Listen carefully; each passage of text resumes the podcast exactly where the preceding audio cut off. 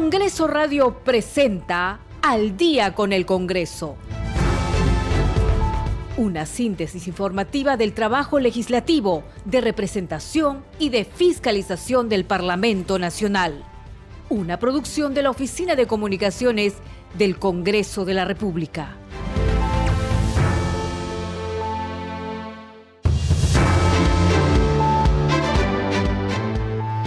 Siete de la noche con un minuto, ¿cómo están? Bienvenidos al programa Al Día con el Congreso. Les saluda Danitza Palomino y estas son las principales noticias del Parlamento Nacional. El presidente del Congreso, José William Zapata, participó esta mañana en la ceremonia por el 143 aniversario del Día de la Respuesta y Honor Nacional realizada en la Escuela Militar de Chorrillos. La Comisión de Descentralización aprobó por unanimidad el dictamen de insistencia que modifica la ley orgánica del Poder Ejecutivo y establece la obligatoriedad de publicar las agendas y actas de las sesiones del Consejo de Ministros. Por mayoría, la Comisión de Defensa del Consumidor aprobó el dictamen que propone eliminar los costos por transferencias a través de las entidades financieras y el pago de tarjetas de crédito. El Consejo Directivo del Congreso sesionará este martes 6 de junio desde las 3 de la tarde. Entre los temas que figuran en la agenda se encuentran los informes finales de las denuncias constitucionales contra el exministro del Interior Juan Carrasco, las excongresistas Yesenia Ponce y Luciana León, así como el caso de Zoraida Ábalos, exfiscal de la Nación. La Comisión de Ética Parlamentaria aprobó iniciar investigación a la congresista Digna Calle Lobatón por permanecer fuera del país. Asimismo, con 14 votos a favor, aprobó iniciar la investigación al congresista Edgar Tello Montes por presuntamente solicitar donativo a embajada y hostigar laborablemente a trabajadora. Los ciudadanos que desean postular al concurso público para la elección de candidata o candidato apto para magistrado del Tribunal Constitucional tienen plazo hasta este 6 de junio para presentar su carpeta de inscripción. 7 de la noche con 2 minutos, usted está escuchando al día con el Congreso. Y bien, ¿cómo está? ¿Cómo le ha ido su día lunes? Esperemos que muy bien y que haya podido descansar el fin de semana. Iniciamos con mucha energía este lunes, sí, en el Congreso de la República, después de la semana de representación, todas las comisiones han reiniciado su labor. Hay muchos importantes eh, dictámenes eh, que se han dado el día de hoy. Se han aprobado predictámenes tanto en la Comisión de Descentralización, en la Comisión de eh, Defensa del Consumidor, también hay otros pedidos en otras comisiones. Nosotros vamos a tratar en este tiempo de darle toda la información al respecto. Y vamos a iniciar justamente con lo que se aprobó en la Comisión de Defensa del Consumidor. Por mayoría, la comisión aprobó el dictamen que propone eliminar los costos por transferencias a través de las entidades financieras y el pago de tarjetas de crédito. Durante la exposición de motivos, el presidente de Codeco, Elías Vara, sostuvo que la norma se incorpora en para eliminar el cobro por transferencia interbancaria y el pago de tarjetas de crédito. Vamos a escuchar parte de la sesión. Este predictamen responde a la problemática de que las instituciones públicas y privadas que integran el mercado financiero y de seguros no han respondido a las necesidades de la población más bien se ha logrado identificar situaciones en perjuicio de los derechos de los usuarios y consumidores relacionadas al cobro de las comisiones, tarifas, tasas de interés, entre otros, vinculados a transferencias interbancarias y operaciones de crédito. Con esta norma se busca ayudar a los consumidores eliminando los costos por transferencias su propio dinero a través de entidades financieras y de pagar tarjetas de crédito. Así existe diversidad de tarifas que son cobradas por realizar transferencias bancarias entre las diferentes entidades financieras, las cuales varían según el tipo de transferencia, ya sea por horarios o inmediata.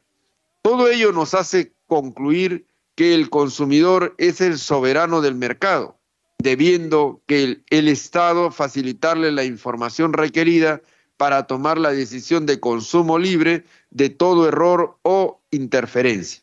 Eliminación de la comisión por transferencia bancaria y pago de tarjeta de crédito. En el contrato de, cuenta de ahorro y el contrato de cuenta corriente no procede el cobro de la comisión por transferencia bancaria a otra o desde otra entidad bancaria del sistema financiero, con la excepción de la transferencia hacia o desde una caja rural de ahorro y crédito, caja municipal de ahorro y crédito, caja municipal de crédito popular o cooperativa de ahorro y crédito.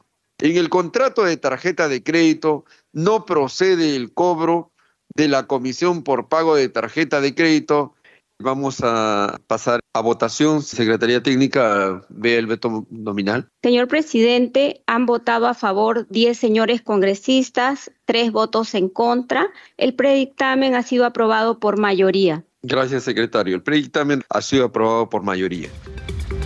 Siete de la noche con seis minutos vamos con más información aquí en Al día con el Congreso y el presidente del Congreso José William Zapata participó esta mañana en la ceremonia por el 143 aniversario del Día de la Respuesta y Honor Nacional realizada en la Escuela Militar de Chorrillos. El acto fue encabezado por la presidenta de la República, Dina Boluarte, y contó con la presencia del presidente del Poder Judicial, Javier Arevalo Vela, del comandante general del Ejército del Perú, David Ojeda Parra, y de los ministros de Defensa, de Vivienda y Construcción y Saneamiento y de Cultura, entre otras autoridades. Esta fecha se celebra porque el 5 de junio de 1880, el ínclito coronel Francisco Bolognesi dio su histórica y valiente respuesta. Tengo deberes sagrados que cumplir y los cumpliré hasta quemar el último cartucho, ante el pedido de rendición de un emisario del ejército chileno que quería desalojar a todos los peruanos de Arica. Bien, vamos a ir ahora con más información aquí en Al día con el Congreso y esta vez vamos a hablar acerca de una entrevista. Hoy día se ha em, publicado varias, em, hoy día se han aprobado varios dictámenes en la Comisión de Descentralización.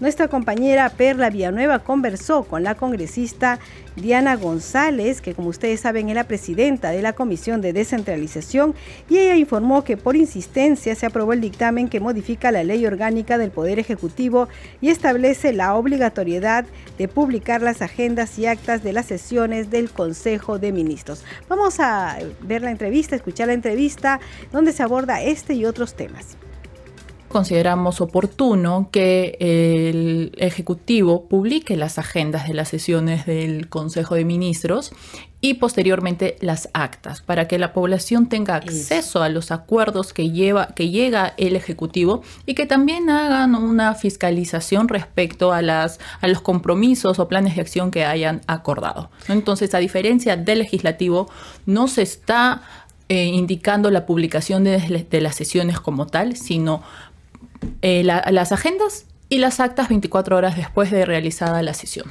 Congresista, con esto se asegura que, por ejemplo, el ciudadano, cualquiera pueda ingresar, me imagino, que a un portal y poder tener acceso eh, por transparencia a todo lo que se haya acordado, lo que se haya tratado, lo que se haya debatido eh, por parte del Consejo de Ministros, ¿no? Efectivamente, ese, es, eso es lo que recogemos en este dictamen de insistencia que ya había sido aprobado por unanimidad anterior, anteriormente también, y es, es eso, que la ciudadanía tenga acceso a las agendas para saber qué es lo que van a desarrollar y a las actas para saber qué desarrollaron, qué acordaron y finalmente cuál va a ser el trabajo a seguir. Y ahora que mencionas los portales de transparencia, quisiera también y aprovecho en, comentarte que también tenemos un dictamen aprobado por unanimidad que fortalece los y promueve los portales de transparencia.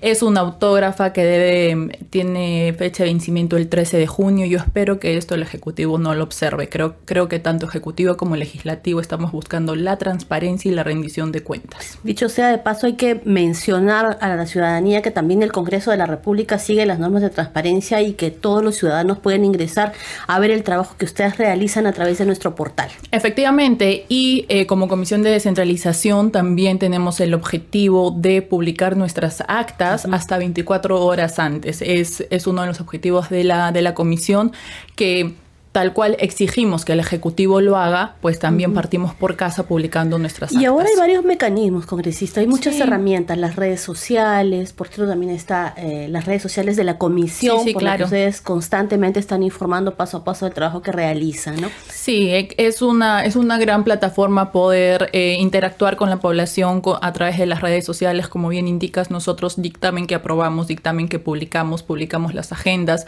publicamos lo que venimos realizando, los dictámenes aprobados y realmente como comisión es una gran satisfacción haber llevado tantos temas con real impacto en la población que hayan sido aprobados por el Pleno del Congreso de la República, absolutamente todos. Hay dos dictámenes más que se aprobaron hoy por insistencia, el de los gobiernos, consejos regionales y municipales, ¿no?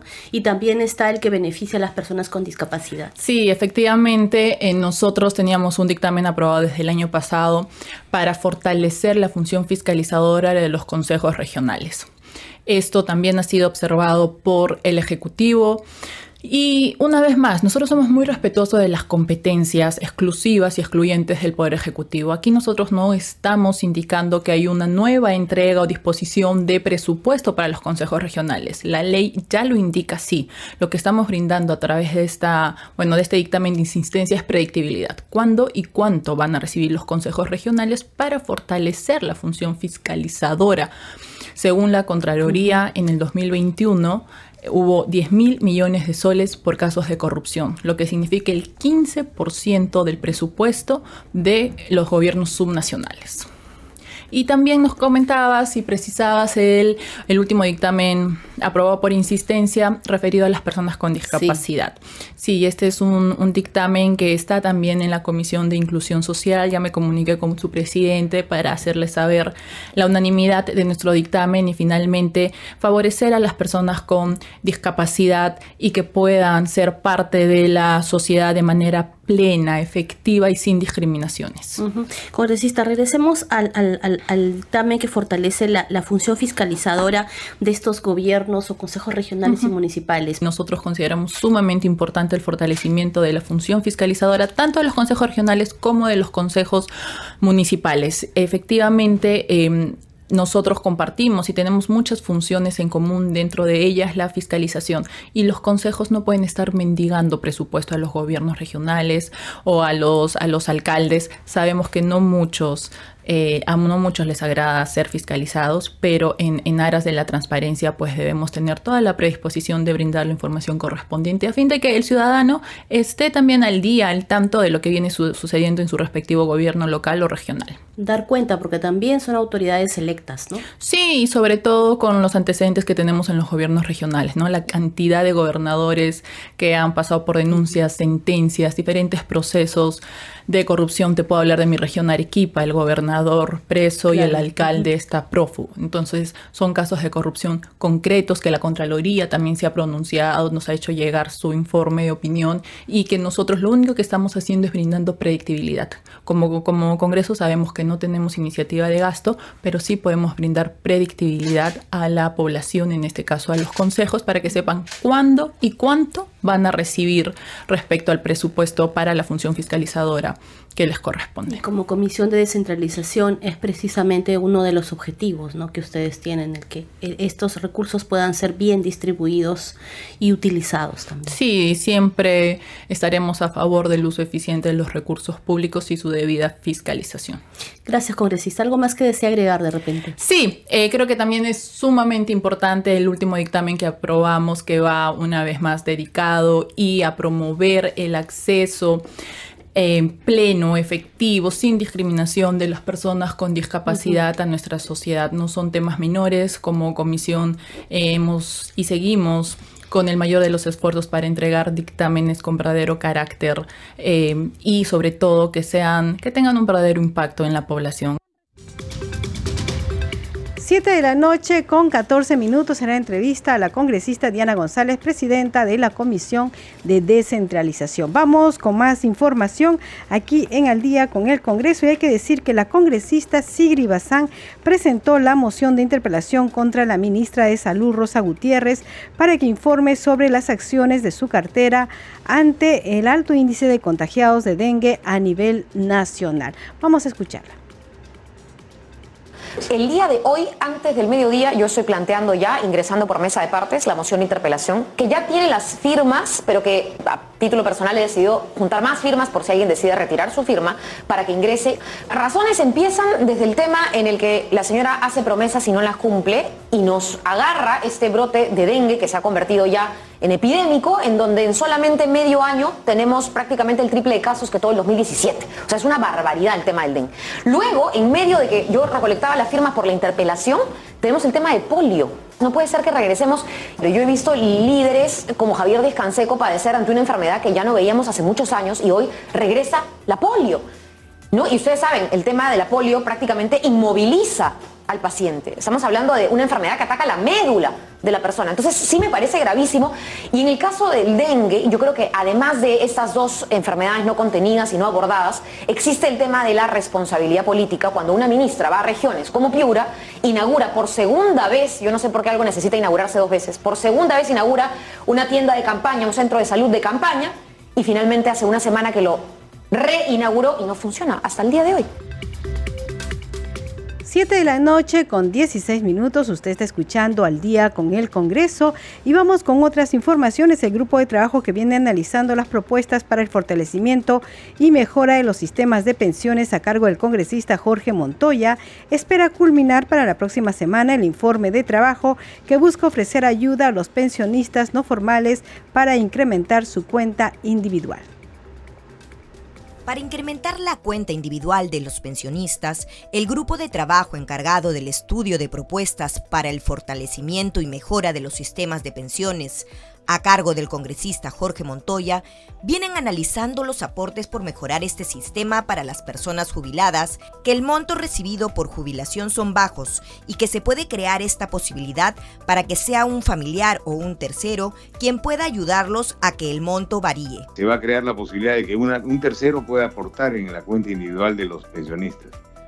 Hemos pensado que pueden ser tus hijos, pero puede ser también otra persona es para que pueda tener el acceso a recibir aportes de, otro, de, otro, de otra fuente.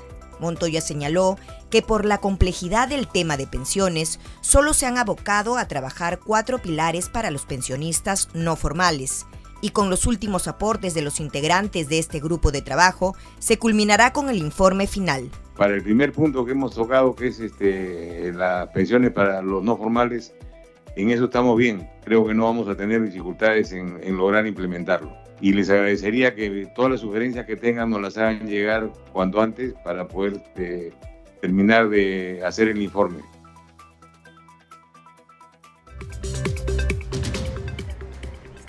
Siete de la noche con 18 minutos, usted está escuchando al día con el Congreso y ahora vamos con esta siguiente secuencia.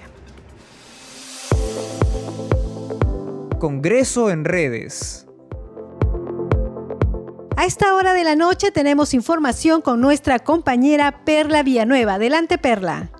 Muchas gracias, Danitza. Vamos a empezar con la publicación de la Comisión de Presupuesto en el Twitter, en la que se informa que mañana se presentan en este grupo de trabajo parlamentario los representantes del Ministerio de Economía y Finanzas para sustentar el proyecto de ley que crea el Fondo de Estabilización del Canon sobre Canon, Regalías, FOCAM y FORCOR.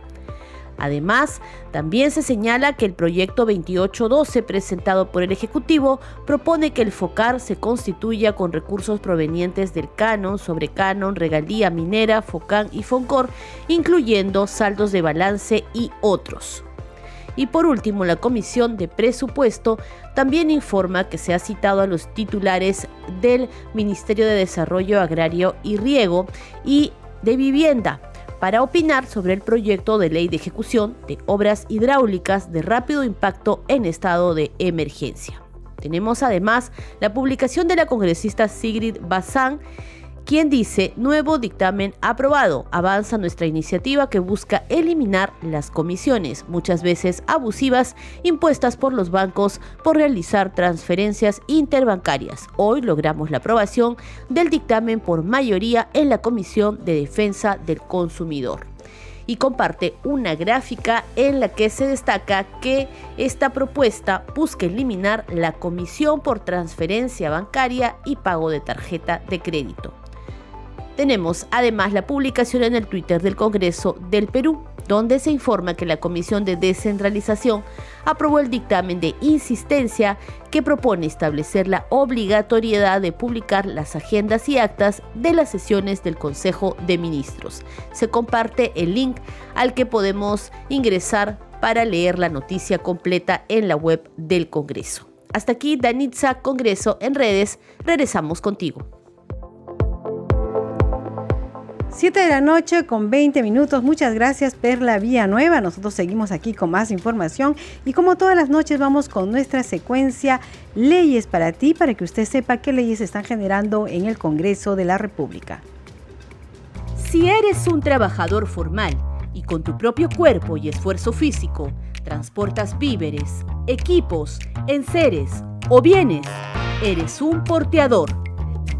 Y el Congreso de la República aprobó una ley que reconoce tu trabajo y el derecho de ejercerlo en un entorno de protección de tu vida y tu salud. Gracias a esta ley del porteador, tienes derecho a comida, vestimenta y accesorios de protección necesarios, seguro de vida y el complementario por trabajo de riesgo, siendo el límite de carga para los varones de hasta 20 kilogramos y en el caso de las mujeres hasta 15 kilogramos. Si eres un trabajador porteador, recibirás un pago mínimo no menor al 3% de una UIT por jornada diaria. Y si se realizan horas extras, estas se pagarán conforme a las normas legales vigentes. El Congreso hace leyes para ti. 7 de la noche con 21 minutos y ahora vamos a conocer el balance del trabajo que viene realizando la Comisión de Transportes en la voz de nuestro, bueno, del presidente de la comisión, el congresista Luis Aragón.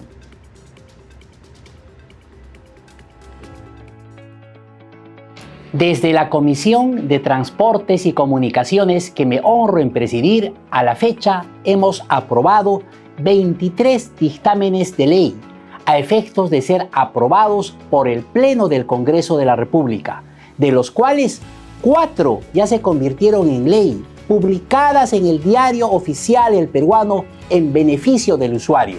La ley que permite que la Autoridad de Transporte Urbano de Lima y Callao pueda ejercer sus facultades sancionadoras y fiscalizadoras respecto de los usuarios, de los transportistas, de la población en general. Con esta nueva ley, el transporte urbano se vuelve un transporte urbano mucho más formal, mucho más serio.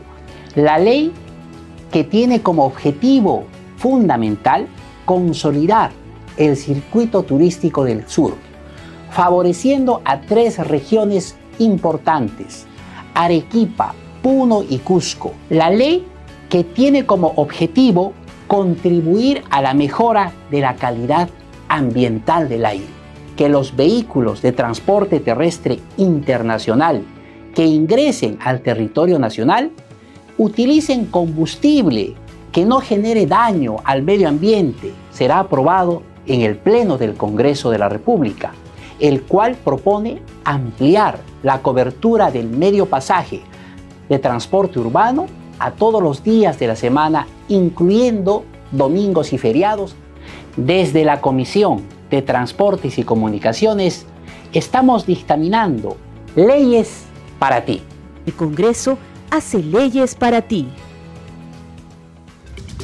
7 de la noche con 23 minutos. Vamos con una nota muy interesante que se ha visto ahora en la Comisión de la Mujer y es que miembros de la Policía Nacional del Perú deberán aprender lenguaje de señas para atender denuncias de personas con discapacidad auditiva. Vamos con el desarrollo de la noticia. La Comisión de la Mujer y Familia, presidida por la legisladora Lucinda Vázquez del bloque magisterial, aprobó por unanimidad la propuesta de modificación de la Ley 3364, Ley para prevenir sancionar y erradicar la violencia contra las mujeres y los integrantes del grupo familiar. El objeto del proyecto de ley es establecer procedimientos que debe observar el personal de la Policía Nacional del Perú al recibir y tramitar las denuncias de personas con discapacidad auditiva, física, de cuerda vocal, entre otros, con la participación de intérpretes del lenguaje de señas peruanas según sea el caso. La finalidad es optimizar la actuación policial correspondiendo coordinar con instituciones públicas para que faciliten intérpretes en el lenguaje de señas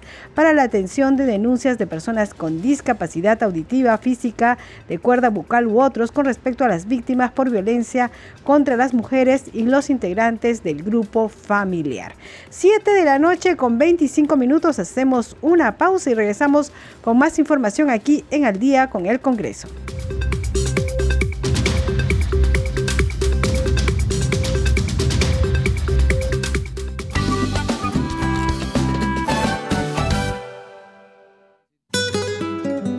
Momento de una dosis cultural de Encuentros en la Radio. Darío Mejía nos cuenta cuál fue la primera canción de Felipe Pinglo que se escuchó en la radio. Encontré que la primera composición de Pinglo que se transmite a través de la OAX fue Bouquet, el vals Bouquet, interpretado por el trío suramericano del 18 de noviembre del 31. La estación de radio OAX, que era el antiguo nombre que tenía Radio Nacional, ¿Quieres conocer más del arte, la música y la cultura viva del Perú? Entonces, únete a las veladas culturales de Encuentros en la Radio con Celeste Acosta. De lunes a viernes a las 8 de la noche por Radio Nacional.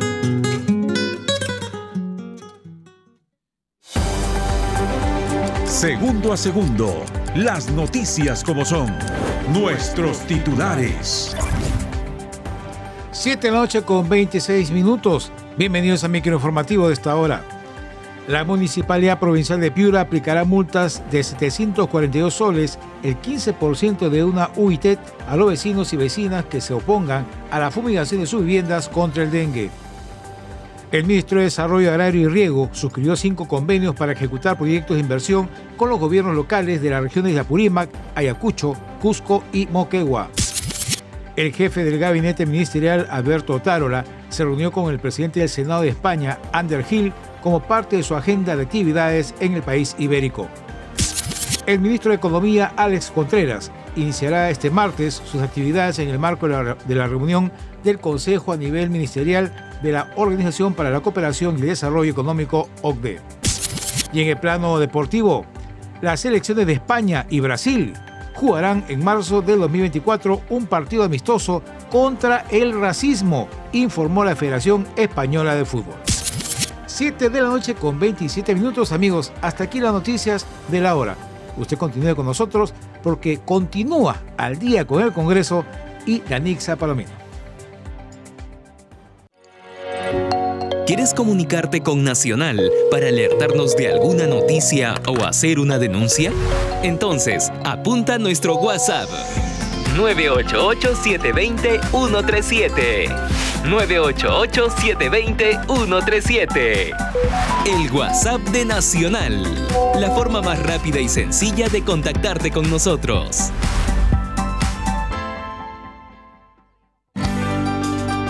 Santo Tomás, la tierra de los corilazos. Escucha Nacional 100.5 FM.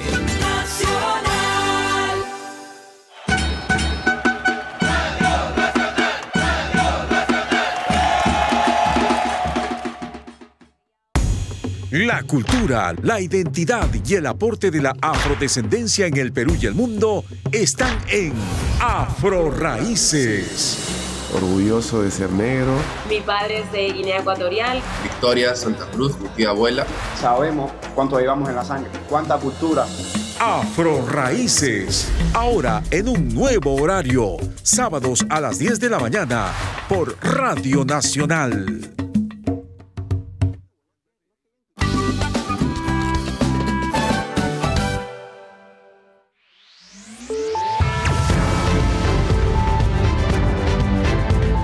Continuamos en Al día con el Congreso.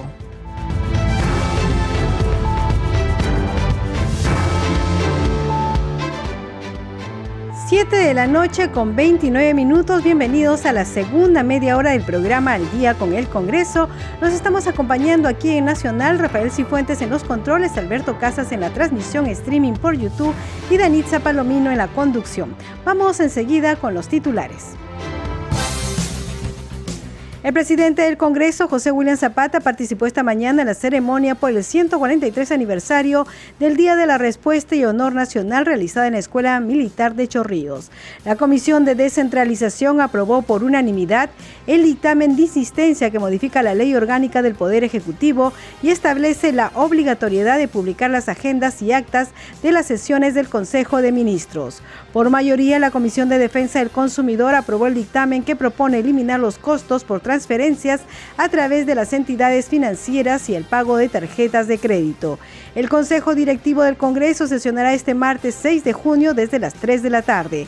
Entre los temas que figuran en la agenda se encuentran los informes finales de las denuncias constitucionales contra el exministro del Interior Juan Carrasco, las excongresistas Yesenia Ponce y Luciana León, así como el caso de Zoraida Ábalos, exfiscal de la Nación. La Comisión de Ética Parlamentaria aprobó iniciar investigación a la congresista Digna Calle Lobatón por permanecer fuera del país. Asimismo, con 14 votos a favor, aprobó iniciar investigación al congresista Edgar Tello por presuntamente solicitar donativo a embajada y hostigar laboralmente a trabajadora. Los ciudadanos que deseen postular al concurso público para la elección de candidato o candidato apto para magistrado del Tribunal Constitucional tienen plazo hasta este 6 de junio para presentar su carpeta de inscripción. 7 de la noche con 31 minutos, usted está escuchando al día con el Congreso. Y bien, vamos con el desarrollo de las noticias aquí en el día con el Congreso. La Comisión Especial de Seguimiento a Emergencias y Gestión de Riesgos de Desastres COVID-19 aprobó por unanimidad plantear una moción de orden del día que exhorte al Poder Ejecutivo, mediante acuerdo del Consejo de Ministros, a declarar el estado de emergencia por el brote de dengue en el país. Tenemos un informe sobre lo trabajado en esta comisión. Por unanimidad, la Comisión Especial de Seguimiento a Emergencias y Gestión de Riesgos de Desastres COVID-19 aprobó una moción para exhortar al Ejecutivo que declare el estado de emergencia por el brote de dengue en el país. Según el último reporte del Centro Nacional de Epidemiología, Prevención y Control de Enfermedades del MINSA, a la fecha se registran 62.454 casos confirmados por dengue, 1.333 hospitalizados y 126 fallecidos por esta enfermedad, siendo las regiones Piura, Lima y Lambayeque las que más casos presentan a nivel nacional.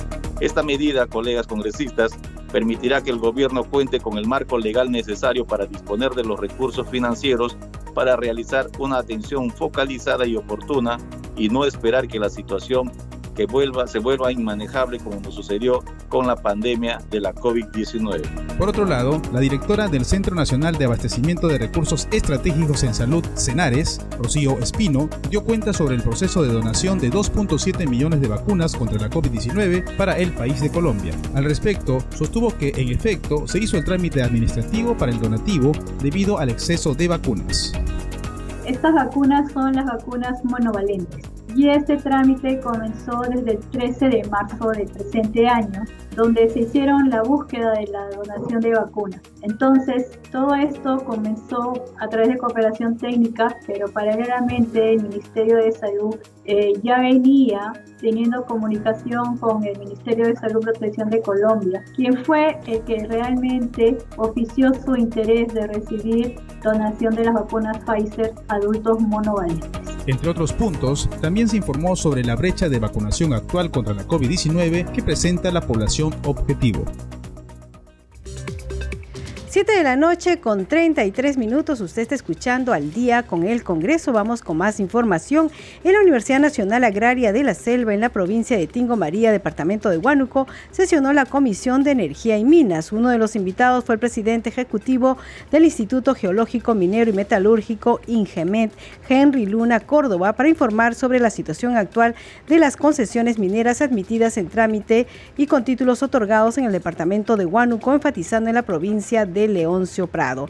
En tanto, el informe sobre políticas en proceso de implementación para la formalización minera en el departamento de Huánuco estuvo a cargo de funcionarios de la Dirección General de Formalización Minera del Ministerio de Energía y Minas. Vamos a escuchar la intervención de la congresista Elizabeth Medina del Bloque Magisterial de Concertación Nacional.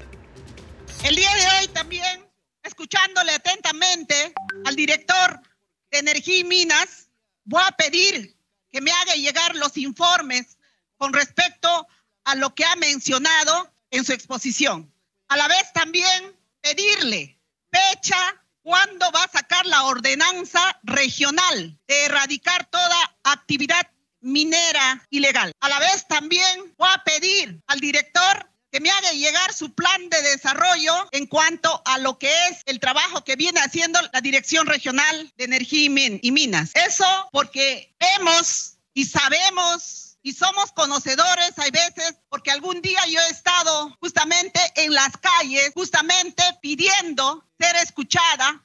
Soy luchadora social y conozco mi realidad y sé que hay veces hay incomodidad, se sienten incómodos la población cuando vienen, nos muestran sus diapositivas y cuando vamos al campo, la realidad es otra. En conclusión, ¿cuánto hubiese querido que aquí debería estar presente el gobernador regional de Huánuco? Porque es necesario que escuche justamente esta problemática de Leoncio Prado y de toda la Amazonía de nuestra, de nuestra provincia de Huánuco. Pero sin embargo, también felicito al vicegobernador, él siempre está pendiente de alguna, de repente, de alguna manera para, para estar presente y escuchando al pueblo, ¿no? Porque en realidad en dos ocasiones ya vemos el ausentismo del gobernador regional cuando hemos hecho también de agricultura, la Comisión de Agricultura también. Pero hoy llamo la atención y hay que trabajar unidos, porque el pueblo nos ha elegido justamente para ver de qué manera le solucionamos su problemática. No solamente es exposición, aquí hay que estar en el plano de la acción y hacer realidad justamente a nuestros hermanos agricultores. En conclusión, a los pobladores y agricultores locales no se les permite desarrollarle, pero sin embargo se otorgan concesiones mineras. ¿Cuál es la lógica del Estado? Eliminar a los pobladores su derecho a desarrollarse y conservar estas áreas para otorgar a concesiones mineras. No se supone que un BPP es una área intangible eh, que no se puede eh, eh, realizar ninguna actividad, pero sin embargo estamos viendo, estamos confundiendo 7 de la noche con 37 minutos y nosotros dábamos cuenta de que se aprobó ya en la Comisión de Ética eh, respecto iniciar investigación respecto al caso de la congresista Digna Calle. Vamos a ir justamente con esta nota, con 13 votos a favor. La Comisión de Ética Parlamentaria aprobó iniciar investigación a la congresista Digna Calle Lobatón por permanecer fuera del país. Durante la sustentación, la presidenta de la comisión, Carol Paredes, dijo que se ha pedido información a la Superintendencia de Migraciones y Oficialía Mayor a fin de determinar las licencias solicitadas por la investigada y en mérito a ello se verifica que se han realizado diversas salidas a los Estados Unidos de Norteamérica y la última fue el 20 de enero del 2023. También dio otros detalles. Vamos a escucharla. 5.1. Denuncia de oficio contra la congresista Dina Calle Lobatón. Señores congresistas, la Comisión de Ética ha venido realizando desde el mes de marzo de este año diversos pedidos tanto a la Superintendencia de Migraciones como a la Oficialía Mayor a fin de determinar las licencias solicitadas por la congresista Digna Calle Lobatón. Y en mérito de ello, según el reporte de migraciones recibido, registra diversas salidas del país hacia, hacia, los Estados Unidos de Norteamérica. Contabilización que se ha realizado desde que asumió las funciones de congresista de la República, observándose en este periodo diversas salidas y entradas, siendo la última salida registrada del país el 20 de enero del 2023 con ingreso a los Estados Unidos de Norteamérica. Y según lo informado por la Dirección General Parlamentaria, registra licencias personales. Sin embargo, si bien el reglamento del Congreso de la República en su artículo 3 permite que, que, las funciones parlamentarias pueden realizarse a través de medios digitales o cualquier medio tecnológico, también señala que ello será siempre que existan situaciones en que se haga imposible el normal funcionamiento del Congreso de la República, República, lo que en la fecha no se ha dado. Tanto es así que a través del oficio circular 028-2022-2023 ADP OMCR de fecha primero de marzo de Oficialía Mayor, hizo de conocimiento de todos los congresistas que las, de, todos los congresistas que las sesiones del Pleno serán presenciales, salvo excepciones comunicadas previamente. Por ello solicitamos aprobarse la denuncia de oficio contra la citada parlamentaria por presunta vulneración a los artículos 1, 2 del Código de Ética y los incisos C, E, G, E, I del artículo 3 y numeral 4.2 del artículo 4 del reglamento del Código de Ética Parlamentaria. No habiendo intervenciones, se solicita a la Secretaría Técnica llame a, llame a los señores congresistas para que expresen el sentido de su voto. Adelante, Secretaría Técnica. Congresistas, congresista Güero Gutiérrez. A favor. Gracias. Congresista Alegría García. Alegría a favor. Congresista Barbarán Reyes. A favor. Congresista Cerrón Rojas. Eh, Cerrón Rojas a favor. Congresista Cruz Mamani. A favor, Cruz Mamani. Gracias, congresista. Presidenta, informa usted el resultado de la votación. Han votado a favor de la denuncia de oficio 13 señores congresistas, cero en contra, una abstención. La denuncia de oficio ha sido aprobada por mayoría. Se ha aprobado por mayoría denunciar de oficio a la parlamentaria Dina Calle Lobatón. 7 de la noche con 40 minutos y vamos con más información. Por unanimidad, la Comisión Especial Multipartidaria Pro Inversión, bajo la coordinación de la legisladora Tania Ramírez, aprobó citar para el próximo martes 13 a la titular de Educación, Magnet Márquez Ramírez, a efectos de que informe, entre otros aspectos, sobre la modernización de 41 colegios en diversas regiones del país. Vamos a escuchar parte de esta sesión. Hay una concesión de los cuatro paquetes de colegios que iniciará con el de San Juan, de Miraflores y Villa El Salvador, donde los beneficiarios son más de 71 mil estudiantes, primaria, secundaria e incluso educación básica alternativa. Más de 3.300 docentes en los 41 colegios involucrados, más de 225 directores y subdirectores, más de 1.200 personas que laboran en tareas administrativas de limpieza y seguridad. Queremos saber, señores congresistas, como parte de nuestra función de control, fiscalización, las razones por las cuales se ha detenido el proceso de adjudicación. Y para ello es necesario que la señora ministra, como miembro titular de la cartera, nos dé una explicación o qué solución van a brindar desde, en este caso, el Ministerio de Educación. Toda vez que también dejo en conocimiento y constancia que una anterior eh, sesión de grupo de trabajo de equipo técnico, tanto de Pro Inversión como del Ministerio de Educación, hasta la fecha no se ha tenido ninguna eh, respuesta a estas, eh, en este caso, digamos, trabas que hemos tenido para que esto camine lo más pronto posible.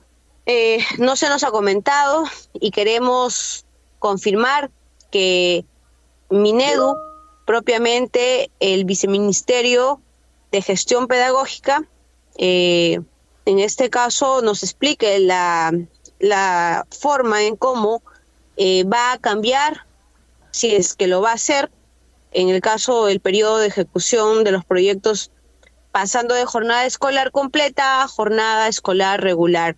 Esa decisión es fundamental que se deba señalar para que Proinversión continúe eh, con eh, la proyección de poder firmar los contratos con las empresas que tengan el interés de realizar este tipo de obras.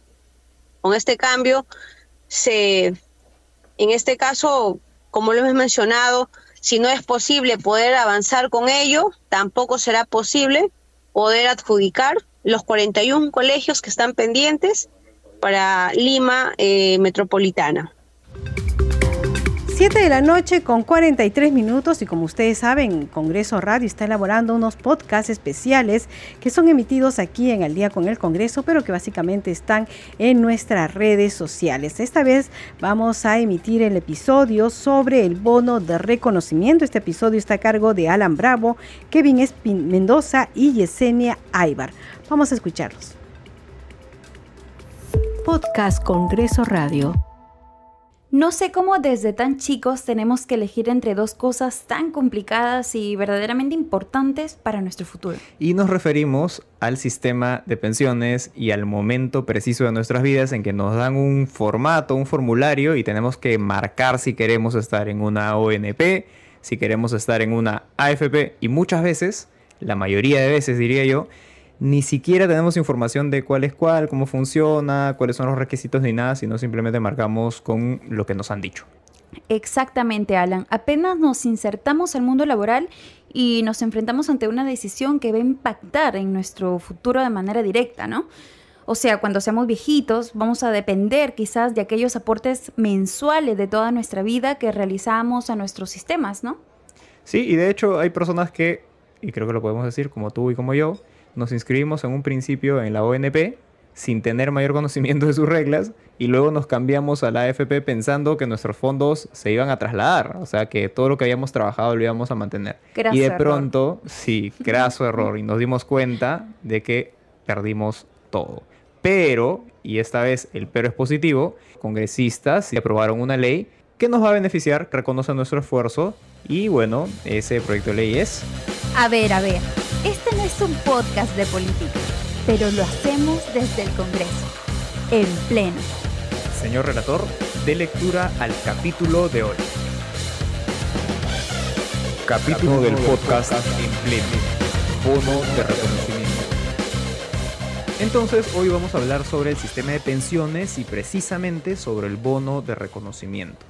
Y para que las personas no se aburran, vamos a explicarlo bien facilito. Así que si me estás escuchando, no te vayas porque esto además se trata de tu dinero y de cómo lo puedes recuperar si cometiste el error que cometió Yesenia y que cometí yo también de afiliarnos a una ONP y luego pasarnos a una AFP sin saber las consecuencias, sin tener información. Así que, a ver, Yesenia, explícanos un poco sobre qué es esto del bono de reconocimiento. Ok, a ver, todas las personas que nos insertamos al mundo laboral formalmente, tenemos que obligatoriamente elegir entre un fondo de pensiones, que puede ser una ONP o una AFP. En una ONP tus fondos están gestionados por el Estado, mientras que en una AFP por una empresa privada.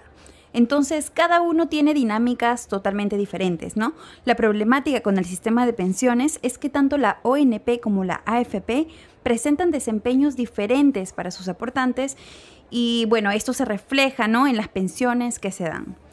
Por ejemplo, ¿no? algo que ha afectado mucho a los soportantes de las ONP es que cuando las personas han querido migrar a las AFP por diversas razones, han perdido absolutamente todos sus ahorros, ¿no? como comentaba Alan. Entonces, justo por esta razón es que el Congreso propuso el bono de reconocimiento que, valga la redundancia, reconoce esos aportes que has realizado a la ONP. Así es, Yesenia. Entonces, si te cambiaste de la ONP a la AFP, y perdiste tus fondos, este bono lo que hace es que reconoce todo tu esfuerzo, lo cual me parece súper bacán. Y esto pues se va a dar a todas las personas que hayan hecho este cambio desde el 2001 en adelante. Pero ¿por qué desde el 2001 y no antes? Yesenia, a ver si nos puedes explicar un poco de esto.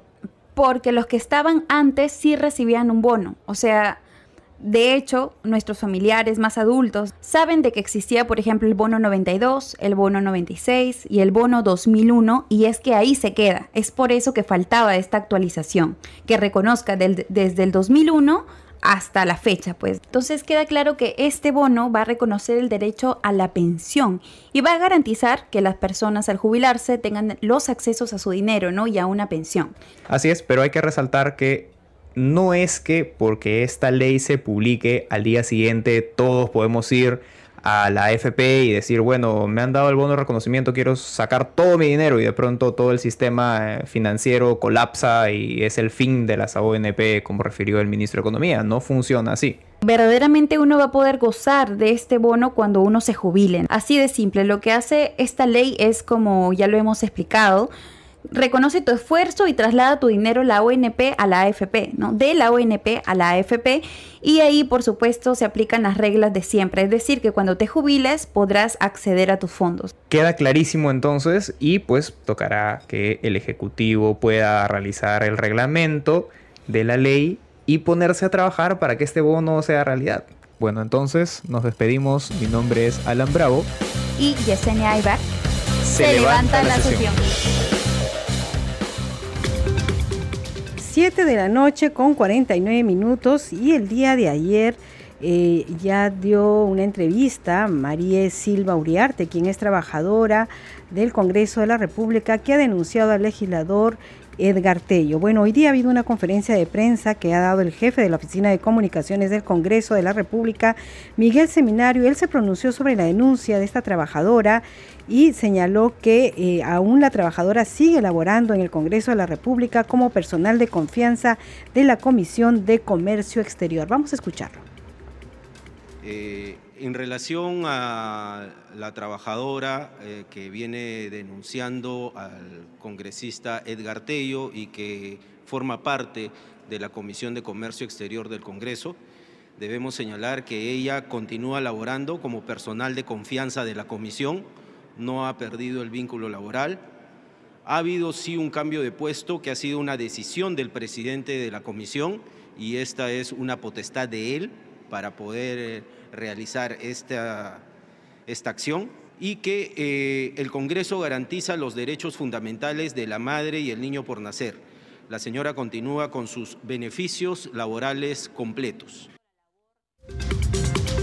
Bien, en esta conferencia también participó el abogado del Parlamento, Julio Salomón, y él dijo que la Comisión de Ética se ha hecho cargo de los actos que ha denunciado la trabajadora. Vamos a escucharlo. En principio, hacer dos precisiones. No se trata de una ex servidora. La señora, como ya se ha mencionado, tiene vínculo laboral. Eh, eh, ella está trabajando, tiene el nivel actual, que es la confianza que le ha dado el señor congresista de la República. Otra precisión importante es que la señora está teniendo todos sus beneficios, no hay ningún litigio aquí. Por lo tanto, quisiera precisar que no es que soy, el abogado del Congreso, como si estuviésemos en un litigio. De hecho, se le está dando la mayor protección posible a la trabajadora. Y ahora, con relación a, los actos de hostilización que usted señala, eh, el día de hoy la Comisión de Ética ya se ha hecho cargo de los actos que ella está denunciando. Respecto a las amenazas, el Congreso no tiene la precisión. En efecto, hemos tomado nota, hemos tomado con preocupación que ella lo haya señalado así, pero no lo ha reportado aquí y no sabemos si esas amenazas provienen de otro trabajador, de un congresista, no, lo no ha sido específica. Pero con relación con relación a la presunta hostilización que sí viene de parte del Congreso o del congresista o de algún trabajador del Congreso, sí ya la Comisión de Ética ahora hace unos minutos ha tomado la decisión de iniciar una investigación. 7 de la noche con 52 minutos, estamos llegando al final del programa. Vamos rápidamente con Josman Valverde y la agenda para mañana. Hola Danitza, buenas noches. Así es, conozcamos entonces de inmediato las actividades previstas para mañana martes 6 de junio aquí en el Congreso de la República. Se van a iniciar muy temprano con un evento muy importante, eh, Danitza, previo a la celebración del Día de la Bandera que será este 7 de junio. Pero mañana hay este evento por anticipado que lo está impulsando la Oficina de Participación Ciudadana en el frontis del Congreso de la República del Palacio Legislativo, es decir, en la Plaza Simón Bolívar. Esto va a desarrollarse desde las 8 de la mañana. Y de acuerdo entonces al programa preliminar que ya está compartido en eh, la página institucional, va a haber eh, honores a la presidenta Dina Boluarte, quien estará llegando aquí al Palacio Legislativo para participar de esta ceremonia. Honores también al presidente del Congreso, eh, José Williams Zapata. Luego eh, de lo que corresponde la entonación del himno nacional y el desarrollo ya de la ceremonia en sí con una renovación del juramento a la bandera peruana como máximo símbolo de la patria. Todo esto entonces se va a desarrollar eh, mañana desde temprano aquí en el frontis del Congreso de la República y la clausura va a estar a cargo precisamente del titular del Parlamento. Esto será entonces desde las 8 de la mañana. A esa misma hora hay prevista una reunión de trabajo de la Asociación de Talleres de Conversión de Gas Natural y Licuado eh, de GLP que está impulsando el congresista Víctor eh, Cutipa. Eh, un foro previsto para las 8.30, Pasco, riqueza, turismo, medio ambiente y oportunidades de inversión que lo impulsa la congresista Nelsie Heidinger. También hay otras actividades que se van a desarrollar en el transcurso del día de Anitza, como son las sesiones de las comisiones ordinarias. En este caso, la Comisión de Ciencias sesionará a las 9 de la mañana y a esa misma hora lo hará la Comisión de Fiscalización, también la Comisión de, Presupuesto, todos ellos a las 9 de la mañana. En este caso, la Comisión de Presupuesto va a recibir como invitados al ministro de Economía, a la ministra de Desarrollo Agrario y Riego y a la ministra de Construcción y Saneamiento. A las 9 y 30 va a sesionar la Comisión de Ya a las 10 de la mañana la Comisión Agraria que tiene también invitados, entre ellos a la titular del Midagri, eh, la ministra Nelly Paredes del Castillo. Eh, hay sesión de la Comisión de Transportes también para las 10 y 30 de la mañana. A las 11 una reunión de trabajo con la Confederación Nacional de Radio y Televisión que lo impulsa la Comisión de Relaciones Exteriores. La Comisión de Salud va a sesionar a las 11 de la mañana y a las 11 y 30 va a sesionar la Comisión de Defensa Nacional. A las 2 de la tarde, la Comisión de Inclusión Social también tiene como invitada a la ministra de la Mujer, Nancy Tolentino, y a la presidenta del CONADIS, Sandra Piro Marcos. Una mesa de trabajo está prevista también por la tarde a las 2, referido al avance del cierre de brechas de la población infantil carente de DNI a consecuencia de la pandemia de la COVID-19. A esa hora también hay otros eventos, reuniones. Ya a las 3 habrá sesión de reunión del Consejo Directivo en el marco de esta segunda legislatura ordinaria 2022-2023. Va a ser en la sala Grau esta reunión, Danitza. Ya a las 3 continúan las sesiones, esta vez eh, con la Comisión de Educación que eh, ha convocado a la rectora de la Universidad San Luis Gonzaga de Ica, a la, a la señora Ana María Kuroki de Kawata para conocer los criterios adoptados por su despacho para la designación de vicerrectores académicos y de eh, investigación en dicha casa de estudios. Hay sesión de la Comisión de Trabajo prevista para las 4 de la tarde. Recibe al ministro de la Producción, Raúl Reyes. A las 5 y 30, sesión extraordinaria de la Subcomisión de Acusaciones Constitucionales, en la cual se va a dar cuenta del ingreso de nuevas denuncias, además de otros temas en agenda. Y como es habitual, habitual eh, los martes hay el evento que impulsa también la Oficina de Participación Ciudadana y que se denomina Martes Democrático. Será a las 6 de la tarde en el hemiciclo Raúl Porras Barrenechea. Son estas entonces, Danitza, las actividades previstas para mañana martes 6 de junio aquí en el Congreso de la República. Volvemos contigo, estudios. Adelante, buenas noches. Muchas gracias, Josman Valverde. Solo les informamos que mañana no se emitirá el programa al día con el Congreso, porque como ustedes saben, Radio Nacional está eh, transmitiendo partidos de fútbol. Con nosotros será hasta el miércoles a las 7 de la noche con toda la información del Parlamento Nacional. Que tengan buenas noches.